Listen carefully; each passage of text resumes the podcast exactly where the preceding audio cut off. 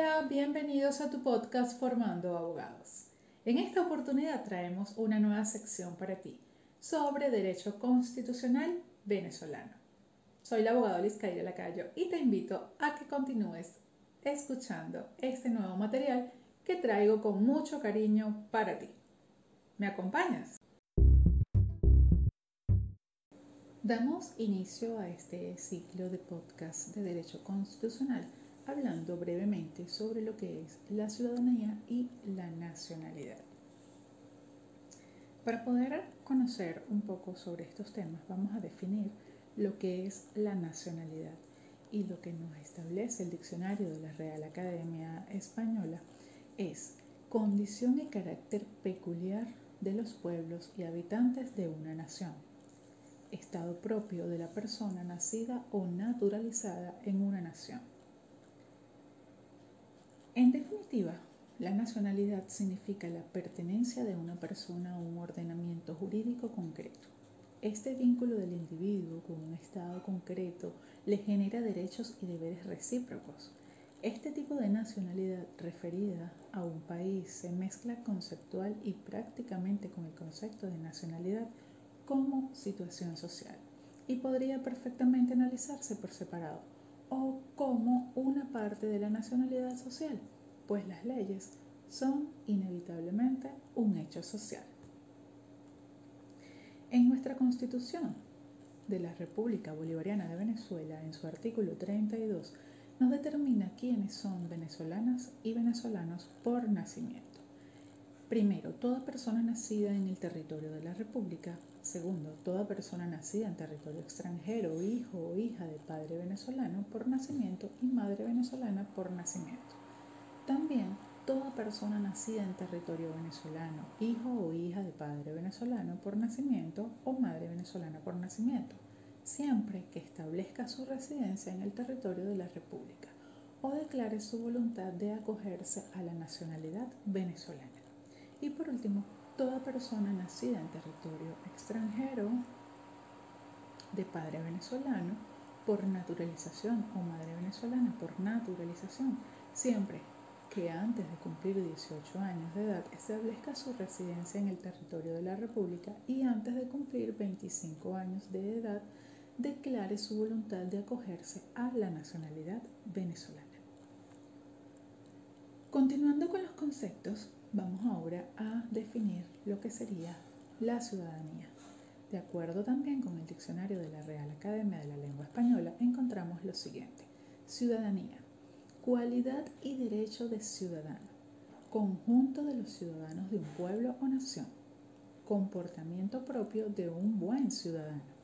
En el artículo 39 de la Constitución de la República Bolivariana se refiere de la siguiente manera a la ciudadanía los venezolanos y venezolanas que no estén sujetos o sujetas a inhabilitación política ni a interdicción civil y en las condiciones de edad previstas en esta Constitución ejercen la ciudadanía. En consecuencia, son titulares de derechos y deberes políticos de acuerdo con esta Constitución. Y para complementar, también tenemos en el artículo 42 una referencia expresa y directa al término, el cual les comento a continuación. Quien pierda o renuncia a la nacionalidad pierde la ciudadanía. El ejercicio de la ciudadanía o de alguno de los derechos políticos solo puede ser suspendido por sentencia judicial firme en los casos que determine la ley. Podemos decir entonces que en cuanto a la condición de ciudadano, sea de titular de la plenitud de derechos públicos subjetivos civiles, políticos, económicos, sociales y culturales otorgados por el sistema jurídico, la ciudadanía tiene tres elementos civil, político y social. El elemento civil está compuesto por los derechos necesarios para la libertad individual, libertad personal, libertad de palabra, de pensamiento y de fe religiosa, y el derecho a la propiedad, y el de concluir contratos válidos y el derecho a la justicia.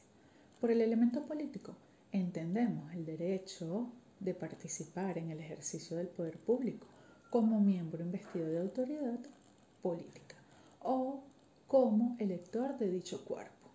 Por el elemento social hay que señalar el ámbito completo, desde el derecho a un mínimo de bienestar económico y de seguridad al de participar plenamente en la herencia social y vivir la vida de un ser civilizado, de acuerdo con los patrones predominantes en la sociedad. Al estudiar y analizar detenidamente estos conceptos podemos manifestar que tenemos una idea clara de lo que significa cada uno de ellos, ya que muchos autores y estudiosos de la materia algunas veces confunden estos términos u otras veces los colocan como sinónimo, el uno del otro, cosa que es totalmente errada como nos podemos dar cuenta al analizar cada uno de forma objetiva.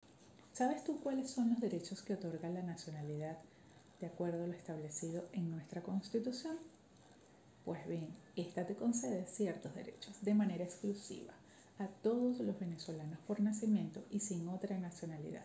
Por ejemplo, para ser presidente o presidenta de la República, vicepresidente o vicepresidenta ejecutiva de la República, diputados o diputada de la Asamblea Nacional, magistrados o magistradas del Tribunal Supremo de Justicia, presidente o presidenta del Poder Electoral, procurador o procuradora general de la República, ministros o ministras que se relacionen con la seguridad de la nación, entre otros más. Existen tres formas o sistemas para adquirir la nacionalidad de origen o nacionalidad originaria. Esto es el ius sanguinis, el ius soli y el sistema mixto. El ius sanguinis se determina por la filiación, es decir, los hijos legítimos tienen la nacionalidad del padre o la madre que los haya reconocido primero. La primera expresión es también equivocada, ya que ella da la idea de que la nacionalidad se atribuye en razón de la sangre, o sea, en razón al grupo racial étnico al que pertenezca el padre, sea nacional o esté vinculado jurídica y políticamente al Estado, para que sus hijos tengan la misma nacionalidad. Por ejemplo, el nacionalizado pertenece a un grupo étnico o sanguíneo de los nacionales de origen y sin embargo los hijos de los naturalizados adquieren la nacionalidad del padre por el ius sanguinis o sanguinis. El ius sanguinis tiene su origen en el derecho romano.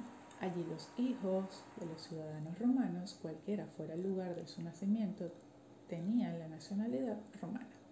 Este sistema se aplica a la mayoría de los países europeos excepto Inglaterra. Además, el principio del ius sanguinis es propio de los países sujetos a inmigración, pues mediante este principio pretende aumentar el número de sus nacionales. Este principio establece que la nacionalidad se determine mediante la filiación. Los hijos tienen la nacionalidad de sus padres. En cuanto al ius soli, se determina por el lugar del nacimiento. Se adquiere la nacionalidad del lugar donde se nace. Este sistema ha sido acogido por la mayoría de los países latinoamericanos por una razón fundamental. Cuando estos países se independizan, era preciso determinar quiénes eran sus nacionales. Acoger el ius sanguinis significaba continuar manteniendo la nacionalidad española, por ejemplo. En cambio, el ius soli significaba que todo aquel que hubiese nacido en alguno de esos países adquiriría esa nacionalidad. El soli tiene su origen en el derecho medieval en este lo importante o fundamental era la tierra. Al hombre se le consideraba vinculado a un determinado territorio, por eso el nacimiento en un lugar determinado constituía el factor para determinar la nacionalidad. En el artículo 32 de la Constitución de la República Bolivariana se establece que son venezolanos y venezolanas por nacimiento. Toda persona nacida en territorio de la República con esta norma se incluye el criterio del ius soli, pero este no es absoluto. El sistema mixto consiste en una mezcla del ius sanguinis y ius soli. Las necesidades de práctica han obligado a los estados a combinar uno y otro sistema. En efecto, el ius sanguinis lo adoptan generalmente aquellos estados europeos. Estos estados tienen intereses en mantener vinculados a los hijos de los nacionales nacidos en el extranjero. Hablemos ahora de la pérdida de la nacionalidad venezolana. La ley de nacionalidad y ciudadanía en el artículo 13 al 15 establecen las normas siguientes. La nacionalidad venezolana por nacimiento solo se pierde por renuncia expresa, la cual solo será válida cuando la persona interesada haya obtenido otra nacionalidad. En el siguiente artículo, la renuncia a la nacionalidad venezolana se efectuará ante el funcionario del registro civil de la jurisdicción donde se haya inscrita su partida de nacimiento. Esta renuncia será inscrita en los libros correspondientes y se realizará la respectiva nota marginal en el acta de nacimiento de la persona interesada.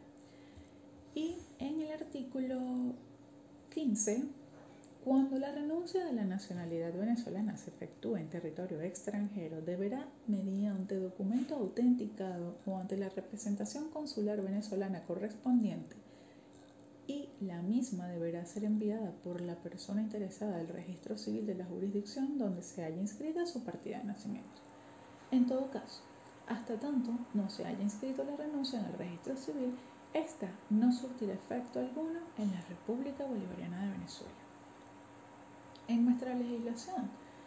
Eh, para ser más específica, en la Constitución de la República Bolivariana de Venezuela, en el artículo 34, establece el principio de la doble nacionalidad, al establecer que la nacionalidad no se pierde al optar o adquirir otra nacionalidad.